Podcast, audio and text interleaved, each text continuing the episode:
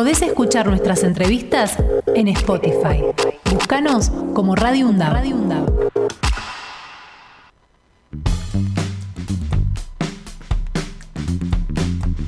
Son las 9 de la mañana y 30 minutos exactamente. Y bueno, este, venimos hace varios días hablando del tema ley de alquiler. Finalmente salió eh, la sanción. La pregunta, Axel, ahora y que se hace toda la gente es, ¿realmente será útil esto para el inquilino? Sí. Qué mejor que nos lo responda Maximiliano Vitar, que es integrante eh, de, de, la Asociación de Inquilinos a nivel nacional. Así que le damos la bienvenida. Buen día, Maxi, ¿cómo va? Hola, buen día, un saludo para usted la audiencia.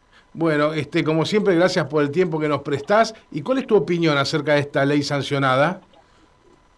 Bueno, la realidad es que eh, nosotros celebramos como un logro la ley aprobada principalmente porque frenamos un ajuste muy fuerte que ha estado propuesto por las inmobiliarias y junto por el cambio eh, en el proyecto de media sanción que venía de la Cámara de Diputados. La realidad es que el planteo, como lo hablamos en su oportunidad, del plazo mínimo, de modificar el plazo mínimo a dos años, ajustes cuatrimestrales, eh, según el índice que define el propietario, la posibilidad que los alquileres estén pactados y publicitados en dólares, la posibilidad que se pone adelantar alquileres, a nuestro entender era una situación muy complicada, un ajuste muy fuerte para el bolsillo de los trabajadores y trabajadoras que alquilan, eh, y en ese marco celebramos que el resultado de, esa, de ese debate haya surgido en el mantenimiento del plazo mínimo,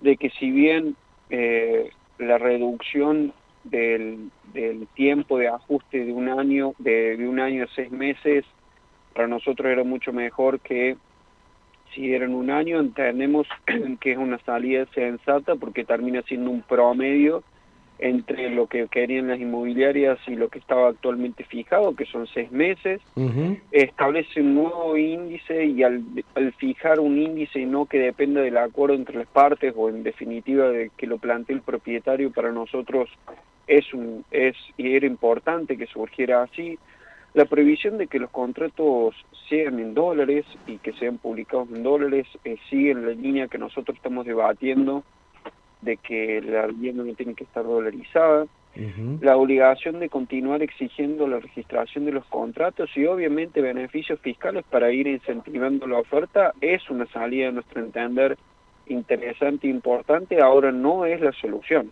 O sea, nosotros eh, quiero ser claro con esto porque a diferencia de que en su momento cuando nosotros impulsamos, nosotros impulsamos la ley de alquileres, que fue hace tres años, era una lucha y una discusión que estábamos impulsando las organizaciones inquilinas.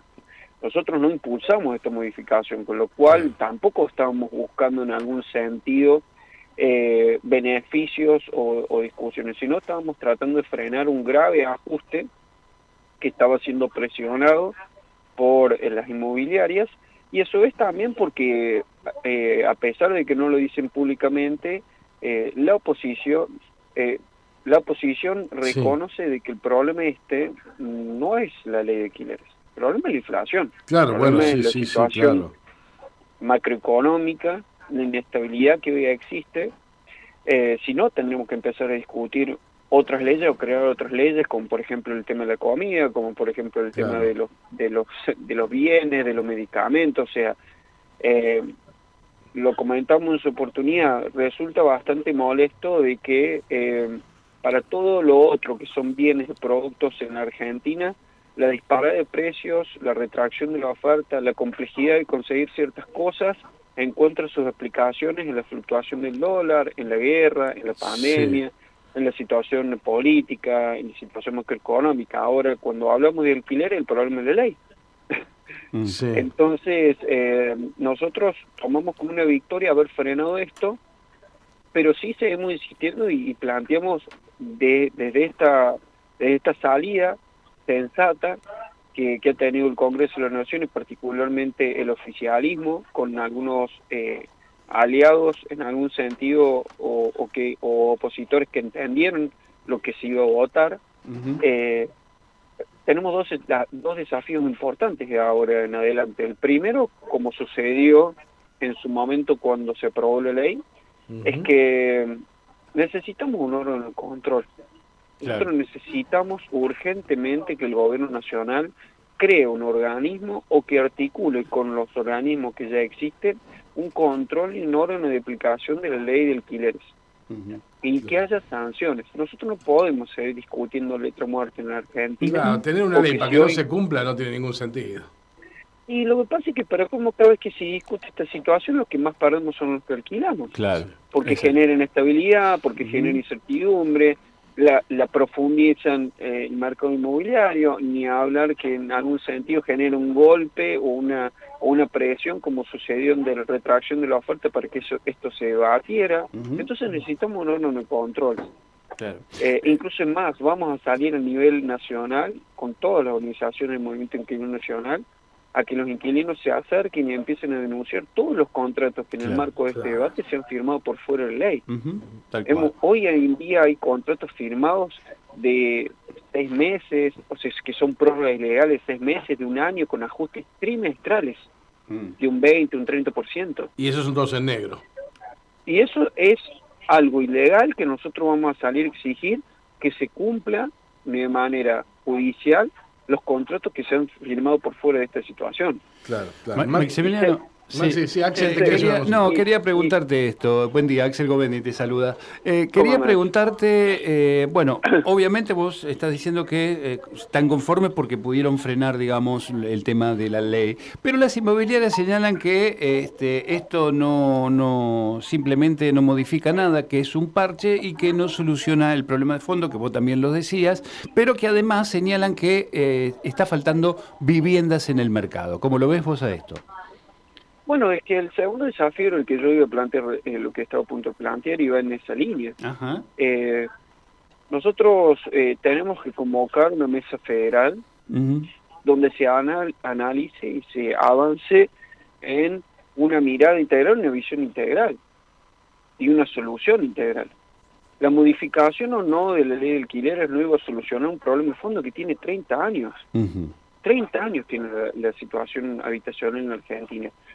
Y voy con datos concretos. El INDEC informó en el último censo y demostró que no solamente cada vez se construyen más viviendas por encima del crecimiento poblacional de nuestro país, sino que desde hace, de los últimos 20 años viene disminuyendo la cantidad de propietarios. Entonces, ¿alguien me puede explicar para qué se construyen tantas viviendas si cada vez hay más propietarios y los alquileres aumentan? Raro. ¿Para qué? Claro, claro. Entonces yo creo que la discusión tiene que ser integral y ese es el segundo desafío que yo voy a plantear. Una discusión en la cual se aborde de manera integral el problema habitacional en la Argentina con la participación del Estado y el sector privado.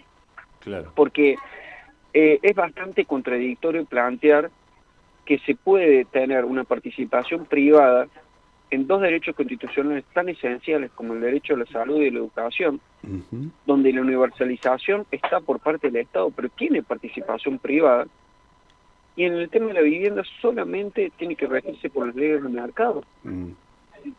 Entonces yo creo que desde ahí nosotros estamos eh, necesitando un debate profundo que vuelve a insistir, la dirigencia política y el arco en su integralidad en términos políticos eh, no está en desacuerdo. Eh, el problema está en que nosotros hemos entrado y eso generaba muchísima molestia de la de la distorsión y la, lo alejado que está la realidad de algunos dirigentes políticos que escuchamos, por ejemplo, en la Cámara de Senadores, pero particularmente, no sé si ustedes han tenido la posibilidad de ver el, último debate o la sesión de Comisión de Legislación General cuando se trató este tema en la Cámara de Diputados, Parte. donde la oposición chicaneaba ¿sí?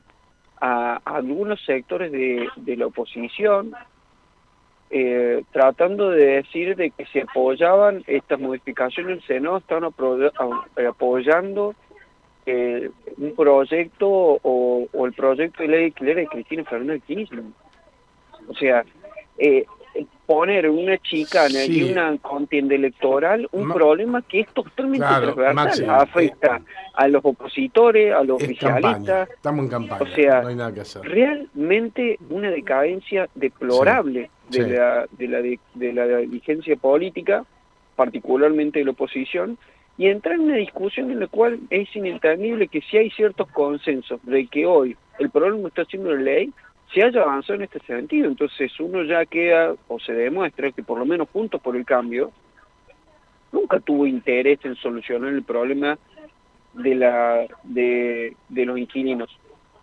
No, y eso se ve en la ciudad de Buenos Aires. El interés de Juntos por el Cambio es proteger a los Eso lo ves claramente en la ciudad de Buenos Aires, con la cantidad de viviendas ociosas que existen y la construcción, como vos lo decías antes, de inmensas torres permanentemente en todos los barrios. Es que lo que pasa es que, por ejemplo, en Ciudad de Buenos Aires, cuando se empezó a debatir este, esta situación, eh, Rodríguez Larreta sacó dos medidas, no quiero ser muy extenso, pero dos medidas que realmente demuestran cuál es la lógica que tienen ellos. El primero es, em, en vez de solucionar y tratar de bajar el impacto del alquiler en el salario de un inquilino o una inquilina, le ofrece un crédito para que se hagan de Sí. En UVA. Exacto. Esa es la solución para... E incluso más, hablando de créditos, a los propietarios que iban a, remodelar sus viviendas, le ofrecían un crédito con tasa fija. A nosotros era en, en, en, UVA. Sí. Sí, sí, o sea, los inquilinos para ingresar a la vivienda se podían endeudar en UVA y el propietario que quería arreglar esa vivienda, que sí, que no había un requisito que sea para poner en alquilar, se lo hacía en un crédito a tasa fija. Claro. Eh, ¿Y, la, segunda, y la segunda situación es modificar uso de suelo, el código de ordenanza y beneficios fiscales para construir vivienda en Ciudad de Buenos Aires cuando es... O sea, no existe ningún informe que demuestre lo contrario que hoy supera el nivel de vivienda ociosa al nivel de déficit de habitaciones que tiene la, ciudad de Buenos Aires. ¿De qué sirve construir viviendas de lujo e imposibles de pagar para un ciudadano de a pie o un trabajador, un trabajador de clase media que quiera acceder a su vivienda propia, o en su efecto, ese trabajador que quiera hacer una inversión para que después le sea rentable si es un bien de lujo con amenities, con, con, con valores imposibles de poder tener análisis de una rentabilidad. Entonces, eso es lo que demuestra eso. Claro. Y eso también tiene que ver, o me parece que está asociado a lo que tiene que ver con los alquileres temporarios, ¿no? Estas plataformas que alquilan por este escaso tiempo eh, y lo alquilan generalmente en moneda extranjera. Exactamente, por eso para nosotros también, y sí creemos que va a ser importante esta mirada integral y que por lo menos se haya empezado a probar. Nosotros vamos a ir con todas las plataformas, vamos a empezar a discutir todas las plataformas eh, que promocionan alquileres que no pueden estar en dólares. Bueno, y vamos a empezar a discutirlo desde ahí, desde el movimiento inquilino nacional. Ah, bien. Yo tengo una última pregunta, Maxi, tiene que ver con que eh, Axel ayer trataba de explicarme cómo es el sistema de este de, ajuste. De casa propia, a mí me resultó, me resultó bastante difícil de comprender. ¿Hay una moda, un modo sencillo de explicarlo esto, Maximiliano? Sí, mira, yo creo que eh, con el índice de la casa propia me parece importante destacar que lo que nosotros tenemos con el índice de la ley de alquileres, como era una proyección que se hacía de un año para adelante, de un año para adelante, o en realidad cuando se cumplía el año, vos tenés que hacer un comparativo de un año a otro año, pero para atrás, uno no tenía una proyección de realmente cuánto te podía aumentar el alquiler fue una de las críticas que incluso muchos inquilinos e inquilinas, a pesar de que tenían aumentos, hoy están teniendo aumentos del 115% más o menos, hoy si vos con ese aumento del 115% anual, eh, hoy estás casi un 30% por debajo o más de lo que te saldría salir a alquilar esa misma vivienda en ese mismo lugar. Em, lo que hoy vemos es que con este índice de casa propia, como es retroactivo, sea, como es un año para atrás, sí, sí te permite una previsión, porque vos ya sabes una, eh, seis meses para atrás cómo fue la variación salarial o cómo fue el aumento de la inflación, entonces eh, te va a permitir que vos puedas proyectar eh, de acá seis meses en adelante cuánto podría ser el aumento de tu alquiler. Perfecto. para explicarlo un poquito claro, porque es una operación matemática, pero en realidad la operación matemática muchas veces se hace en base a que después termina siendo algo que arroja directamente el, eh, una página. Pero em, el índice de casa propia es un índice que lo que se hace es comparar dos eh, coeficientes. El coeficiente de variación salarial de un año para atrás y el coeficiente de actualización de los precios, el índice del precio de, del IPC.